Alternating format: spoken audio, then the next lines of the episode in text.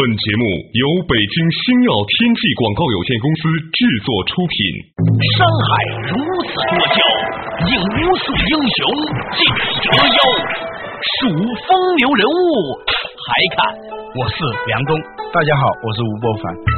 两个男人孕育五年，梁冬、吴伯凡帮你坐着打通经济生活任督二脉，东吴相对论。好戏马上开场。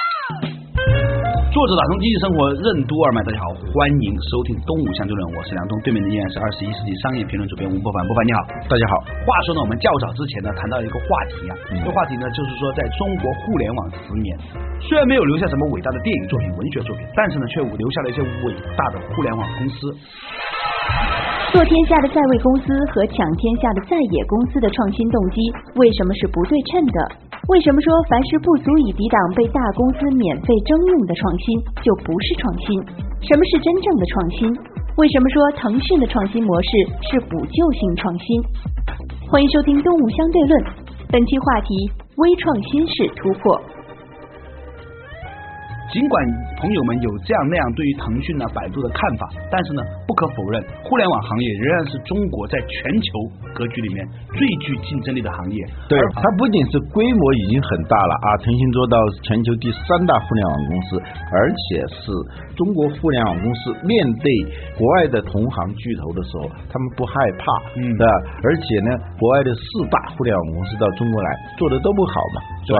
嗯，所以呢，有哪一个行业是？能够像互联网那样，能够做到第一，在十年的时间出现世界第三的公司；第二，能够不惧怕国外的同行，可能除了互联网这个行业以外，其他都没有。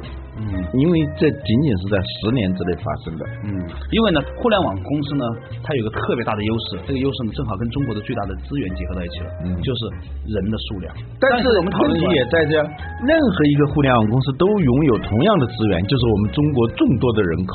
嗯哼。但是为什么有的公司做的那么强，有的公司做的那么弱，有的公司呢早就消失了？那你认为是什么原因呢？嗯，一般来说呢，大家有一个常识，就是说小公司比大公司更有创新性啊！得天下的逻辑和做天下的逻辑的确是不一样的。嗯，你要得天下，一定是要创新的，对啊，做天下就不一定了。这就是大公司跟小公司在创新的动机上是不对称的。嗯，而且呢，守正出奇。嗯，对，一个是要出奇，一个要守正。出奇的意思就跟创新就比较接近了，是吧？守正呢，它实际上是要稳定那个格局啊。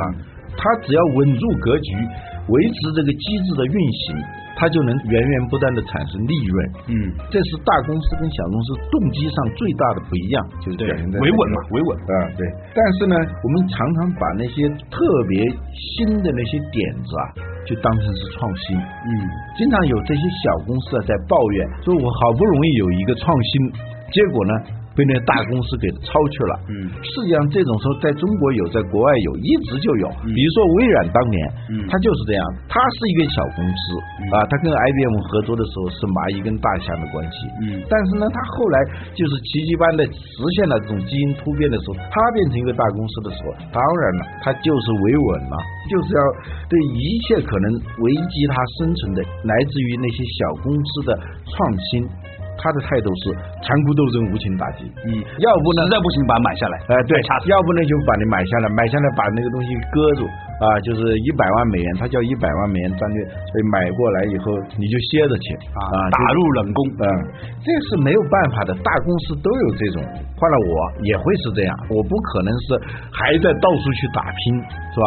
我因格局已经形成了嘛。但是呢，这里头有一个问题，其实你凡属是不能够足以抵挡被大公司免费征用的那些所谓的创新，那不能叫真正的创新，那很多时候只能叫创意。嗯，真正的创新呢，创新的定义我看过一个最简明扼要的定义，就是能够落到实处的创意就叫创新。所以呢，有些创意呢看起来很像是创新，其实不是。彼得森基说，创意跟发明的价值是一比一百，而，发明跟创新的价值是一比一百。如果这样算下来的话，创意跟创新的价值是一比一万，那你只占到万分之一。所以呢，有些在位的公司，他对那些来自于在野公司的那些创新性的东西、创意性的要素，他是非常敏感的，因为当年他就是这么过来的。所以呢，他的地位呢越显赫的话呢，他对于那种破坏性创新的那种威胁，他就越敏感。所以呢，说明这个大公司还可以。比尔盖茨他的名言叫“我们离破产永远只有一个星期”，这个听起来并不完全是矫情，我觉得他也是心里头也有这种感觉。对，说回来了，说回来，我们讲的这个腾讯的这个价值和腾讯，它之所以能够突破当时的他那个同辈，能够成为今天这样的公司，老吴，你认为最重要的原因是什么？嗯，最重要的原因呢，我觉得恰恰不是腾讯推出了一种革命性的东西、破坏性的东西啊，对大公司有极其巨大威胁的一种东西，而是因为它做的是一种维持性创新，或者叫补救性创新，或者叫改良性创新。嗯，实话实讲，嗯，互联网本身这种东西出现，它是一个突破性的。革命性的创新，气鬼神的事儿。嗯，但是互联网出来以后，它一步步的往前走的时候，已经不是什么革命性的了。嗯，一九六九年就出现了互联网啊，那个时候一直到一九八九年这二十年的时间，基本上它是点对点这样的传输的，基本上跟 email 的那个功能是一样的。对啊。到了一九八九年，才出现了这种三 W 那种东西啊，就是可以随便那样以超文本的方式浏览网页。这个呢，实际上是在原有的基础上的一种补救和改进。说到这里，我解释一下什么叫补救性的创新啊。嗯。最典型的例子就是电话，我们最早用的那个电话。是一个固定电话，固定电话是听筒跟那个话筒那是分开的，对，就是它在那个墙上，你就要凑在那个听筒上，然后拿着那个话筒说。对，后来呢就把这两个东西合在一起了，这就是一个改进嘛。后来呢就听筒、话筒跟电话机身合在一起了，嗯，再往后呢就是出现了这种无绳电话。就是说，在座机的周围五十米，你是可以以一种无线的方式可以打电话的。嗯，再往后延伸的话，就出现了移动电话。嗯，移动电话就是大哥大，大哥大呢，它又不能发短信，又加入了短信，就是不停的往上增加一些功能。对，啊，就不断的把它的这个用户体验改善，对，让它在结构上。功能上变得紧凑，变得便捷，这种创新是一种补救性的创新。对，这个互联网它在出现以后，导致它的那种繁荣的，恰恰就是一次又一次的那种小的非革命性的改良性的那种创新。嗯哼，当时有两类公司，一类公司的思维是这样的，就是中国有这么多人。啊，我做一个网站，中国百分之十的人上我这个网站，嗯，那就我是多大一个流量，然后再一算，我可以通过广告的方式，可以收取多少广告费，嗯，是这样一种方式。那么首先大家就想到的，网站流量最大的，那肯定是做门户嘛。对，所谓门户就上网第一站，相当于我们的飞机场和火车站。对，你要去外地去，你肯定先到这个地方去，那流量是最大的。这种思维呢，听起来不错，但是呢，你发现没有，这种门户的方式啊，你辛辛苦苦建了一个门户，嗯哼，后来人家改进一下，一个小小的改进，就把你的这个门户就变得没有必要了。这个雅虎最早呢，它就是做的这种门户概念嘛。后来做了什么呢？后来呢是出现了搜索引擎，嗯，过去呢，他认为门户就是找地方嘛，然后我就给你分类嘛，嗯，啊，你到哪儿去？你到济南去，你到太原去啊，都是分好了。这个门户的概念就是这么一个像车站导航的那种结构。嗯哼，然后附带呢弄了一点搜索引擎，啊，就是这个我都分好了。如果你真的找不到的话，你用一个搜索引擎。所以最早的搜索引擎都是附在那个门户上的，不管是国外还是中国，像新浪啊、搜狐，他们原来都在那个门户上头都是有这种搜索引擎的，但是。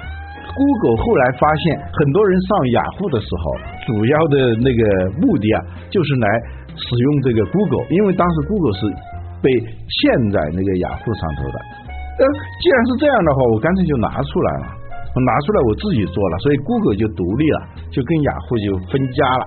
它一独立一下一起来，门户的作用就非常小了。雅虎就是这么衰落下去的。嗯，实际上，Google 它起来，它也找了一个盈利模式嘛。对它就是说，你搜索出来的内容，我能不能够找到一种跟你的兴趣点相匹配的某些广告，放在这个搜索的这个右边，它找到这样一个模式，呃，这样它就能够赚钱。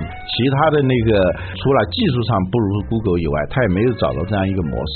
对但是呢，就 Google 跟雅虎的差别里头，你都能发现有一点，你过去抱的那种天真的幻想，我无所不包，我像一个大卖场，我是一个多功能厅，什么都有，那么我的流量就会最大化，我最后就包圆儿，大家都来上我的网站，不是，是一定要有某一个独特的功能，它非用不可的功能，那么这个流量才会大。这是两种完全不同的思维方式，一种呢是通过很大的面来做，一个是通过某一点来单点突破，不断的改良那个体验，这样一种方式。嗯，今天我们回过头来看的时候，发现腾讯它走的是那一条路子。嗯，到底腾讯这条路是怎么回事呢？待会儿请播放和我们再继续深度的分享。稍事休息，马上继续回来。东吴相对论。为什么说腾讯摸对了互联网真正的发展方向？什么是单点突破？即时通讯为什么具有锁定用户的能力？单点突破之后怎样进行体验改良？什么是微创新？为什么说苹果公司能有今天，全拜微创新所赐？怎样成为厚德载物型的公司？欢迎继续收听《东吴相对论》，本期话题：微创新式突破。梁东吴不凡帮你坐着打通经济生活任督二脉，东吴相对论。作者打通经济生活任督二脉，大家好，欢迎继续回来。东吴相对论，刚才老吴呢啊，用一大篇这个像赋比兴啊，这个汉赋一样的这个排比句来说明互联网的发展呢，总是一步一个脚印的，在之前的基础上呢，有一点点改变，一点点改变，最后一步步就改良了。腾讯呢也是这个样子的，所以呢，很多人认为腾讯呢没有什么大的创新呢，其实恰好这是腾讯能够成为今天的最重要的原因。他摸对了互联网的真正的方向。今天我们读安德森的文章的时候是 Web 意思，Internet 万岁。对啊，就是说一个互联网公司有没有竞争力，关键在你在客户的那一端上头，你能不能落住脚，而不是一个网页。网页的时代逐渐在过去，实际上从一开始就它有这种苗头。有竞争力的公司，往往不是以这个网页上的五花八门的内容和服务来吸引人，而是有某一个它非用不可的应用终端。第一代的互联网公司就是老三国，新浪、搜狐、网易，它都是基于 Web 模式的。而且都是大而全的这样一种思路，门户嘛五花八门，希望提供一站式解决方案，。一站式既是第一站，又是最后一站，他既希望是这样的，在一定程度上他也成功了，的的确确有很多人一上网就去看新浪，看完了他就下来了，或者说另外一群人喜欢搜狐的，这里头呢就有一个问题，你锁定用户的能力实际上是很差的。他天天来看你的内容的时候，只是一种习惯而已，而不具有明显的刚性的强制性。这样呢，就是随时有可能就去流失。为什么要守正？正是什么？正是止于一呀、嗯一横下面一个止啊，嗯停止的止。那天那个王东岳老师啊，他说有一种植物哈、他们呢是叫嫁接的，就是这个枝头可以插到那个泥土里面。嗯一般的人呢就剪一枝下来，再插到那个泥里面，但这个存活率并不高。有经验的这个花工怎么做呢？他把那个枝头啊伸出来之后呢，就直接把最尖那个地方呢插回土里面，等到那边扎到地里面那端长起来了，开始和土地发生关系了，他才剪断。就是说，你开始的时候，你不要变成两个事情，你要把一个事情让它一直长长长长到时候，慢慢慢慢的再切断它。《黄帝内经》里面有句话叫“发陈出新呐”，就是说任何的创新都来自于陈，嗯就是生物的进化发展哈，其实呢是从一点慢慢长出来的，而不是同时很多很多同事一起在做的。你讲的这个事情，我今天呢在我们公司的例会上呢，我们做了一个很重要的决定，嗯就是说把我们公司很多业务砍掉，然后只留下一个。我就问了一个问题：如果只能做一件事，你们要做什么？结果大家最后觉得还是做那件，那好吧，那其实都不要做，只做一件事情。嗯我们刚开始的时候总是一厢情愿的认为，我提供了一揽子的东西给你，对之后呢，这就是门户思维。对，但是最后呢，也是这边也没做好，那边也没有做好。不，你也可能做起来了，但是比较平庸，最后你的成长性是很成问题的。对现在我们回过头看，就腾讯啊，它触及到了互联网的代表未来趋势的那种本质。从一开始，嗯，它就是做那么一个聊天软件，就是以色列的几个青年写的那个软件，嗯啊，ICQ 的意思是我看见了你们，他就把那个前面的那个给去掉。嗯，就变成一个 Q 啊，然后再加个 Q，人家是一个企鹅，嗯他就给他加个微博。从这一点上，他的的确确是山寨别人的啊呃，但是呢，为什么那么多的聊天软件都没有做起来？这里头原因就在哪里头？第一个，我说他单点突破，嗯，这是非常重要的。周鸿祎后来总结的单点突破，就你千万不要去做大而全的东西，嗯那是没有竞争力、没有成长性、也没有攻击力的。他在一个单点里头呢，他虽然是小，但是它能够贴在你的电脑里头。任何一个用户，他最后他肯定是要装上一个客户端的。你这些门户网站，你提供内容再多，你在人家的电脑里头生不了根。而且呢，在媒介上头，它有一个分类，就是有利于呼叫方和有利于被叫方两种媒体。即时通讯的，它是有利于呼叫方的，就呼叫方随时可以。你是一个处于一种不确定当中，在这种情况下，你就只好是脑开着，没有办法。有利于受教方的那种媒体，比如说最典型的就是搜索引擎。我什么时候想得到一个信息，我自己就去输入这一个词，然后就找到了。找到以后，我就把它关掉。所以呢，它不可能是处于一种不确定状态中，它就不可能是只要一上网一开机它就开着。这是门户网站，包括搜索引擎网站。都存在着一个问题，而这种提供 IM 服务的，它一定是互联度要比其他的要高的。进入三 G 时代以后呢，它又成为一个手机的客户端的时候，那就是二十四小时都是可能的。在客户这一端的粘性是非常大的，强制性的进入到你的终端里头，但其他的门户网站相比就是不行的。所以呢，只要你抓住了一个人，那么其他的。就来找你的需求链了。你有这个需求，那么你的相关需求是什么？单点突破以后就是体验的改良，体验分为功能性的体验和纯粹的使用体验。功能性体验就是说，这个东西的它的功能太单一了，我要是加一个什么东西啊，它就会好得多。瑞士军刀的那种模式嘛，往里头加内容。我们原来只是一个水果刀，往里头加一个呃开那个瓶塞的，或者再加一个什么一个叉子。加的时候呢，它是要想象你的携带这个东西、使用这个东西的时候的那些情景，就还原出一个需求链。所以它的扩张是从一个单点开始，然后逐渐逐渐的慢慢往添加的。你不需要的东西，它不会贸然的添加的。这样呢，它就是由点及面到立体式的这种突破。而且最重要的是它的粘性，它所有的功能，它提供所有的服务，它都不是无的放矢的。它一定是知道是谁在使用这样一个功能，谁在享受这样一种服务，它就是那种稳准狠的进入到用户的客户端里头去。我后来有人概括的就叫微创新。嗯哼，说到微创新呢，我们容易想到啊，这可能是互联网公司才做微创新，实际上不是，很多的公司都会做微创新。手机我们说了，从固定电话。到无绳电话，到手机，到今天的三 G 移动电话，它实际上是一个微创新的过程，就是不断的增加它的功能，不断的优化它的体验，形成一个集成的功能和体验的综合体。这就是微创新在通讯方面，对，在计算机方面也是这样的。在 IT 设备里头，我们都知道苹果，有些媒体说啊，苹果市值超微软，是因为它推出了革命性的产品，实际上是不准确的。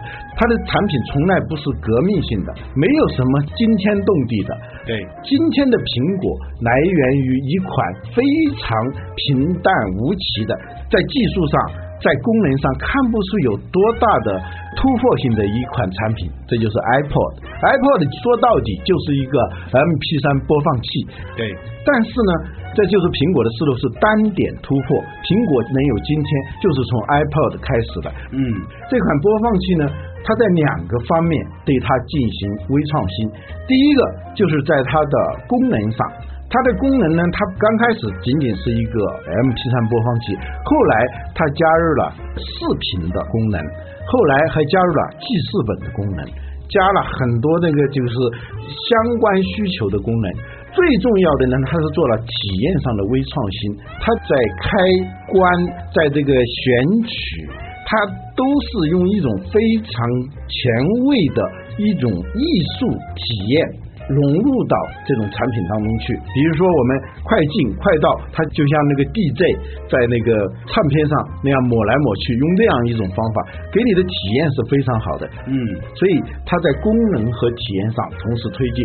当这个第一代的 Apple 出来的时候，大家认为它只是个音乐播放器；第二代出来的时候，它有所变化；第三代一直到最成熟的那一代的时候，很多人就会很自然的想，为什么不能用它来接电话呢？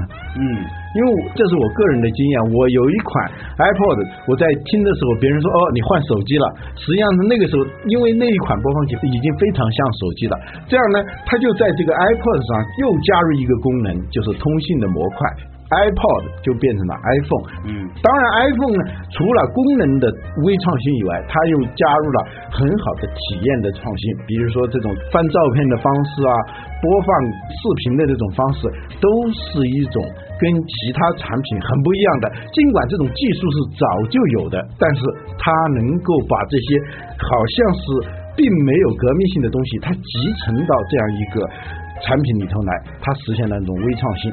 当越来越多的人用这个 iPhone 的时候，突然发现它其实还可以做更多的事情啊，或者说它很好，但是在体验上、在功能上还是有一些缺憾呢。它能不能屏幕大一点啊？呃，如果说把这个缺憾一旦克服的话，把它的屏幕放大，就是我们现在很多人用的这个 iPad 啊。现在呢，据说到明年又会推出一款新的产品，其实呢也是一款旧产品，是一个。迷你型的 iPad，它比 iPhone 要大，比 iPad 要小。它之所以可能受到市场的追捧呢，是因为它又满足了用户的某种潜在的这种需求。这样呢，苹果从一款播放器，逐渐的通过微创新，使得苹果没有运用这种革命性的技术，但是它在业绩上取得了质的飞跃啊，超过微软。对，QQ 也是这样，刚开始是一款聊天软件，后来也是从功能增加和体验优化这两个维度。不断的来追加追加，最后呢，形成了一款能够集成多种功能和良好体验的一个互联网终端的软件，这就是微创新的一个典型的历程，就是每一天都有点进步。对，用户跟他之间的关联度是非常强的嘛，门户网站是不知道自己客户的。门户网站是我来浏览嘛，浏览就走了嘛。但是 M 的公司啊，它是知道每一个用户的，为什么这里头存在一个隐私的问题呢？就的的确确，它是知道用户的那种反馈的。嗯，在某种程度上说，腾讯它是最了解年轻人的公司，因为它天天在跟他们打交道，包括最后的那些收费模式。他卖出去的那些产品，哎，确实一推出来就有人愿意在上头来花钱。像我们这种人是完全是不能够理解他们会要买一个什么黄钻呐、QQ 秀啊，因为我们不接触这样的人。而他在从一开始，他们是最了解这一类人的。而门户网站，他们也不会那么深的了解。所以微创新有两个含义，一个是从最微小的那个点。突破，然后呢，像细胞分裂的那种方式，一变二，二变四，就那样裂变式的成长，这是微创新跟其他的很不一样的。而基于什么产业格局啊，什么什么战略啊，这样一种自上而下的那种成长方式，反而失去了很多。微创新的机会，因为他不知道他的客户是谁，他不知道客户的真实需求是什么。对，容我稍微总结一下今天我们讲的东西哈。嗯，呃，我们从腾讯这家公司的发展过程里面呢，了解了一些我们的常识里面的误区。当我们提到创新的时候，我们就开始有某种的道德上的批判那些不创新的人，或者只是有很小变化的人，但实际上。创新无所谓大小，关键是要有用。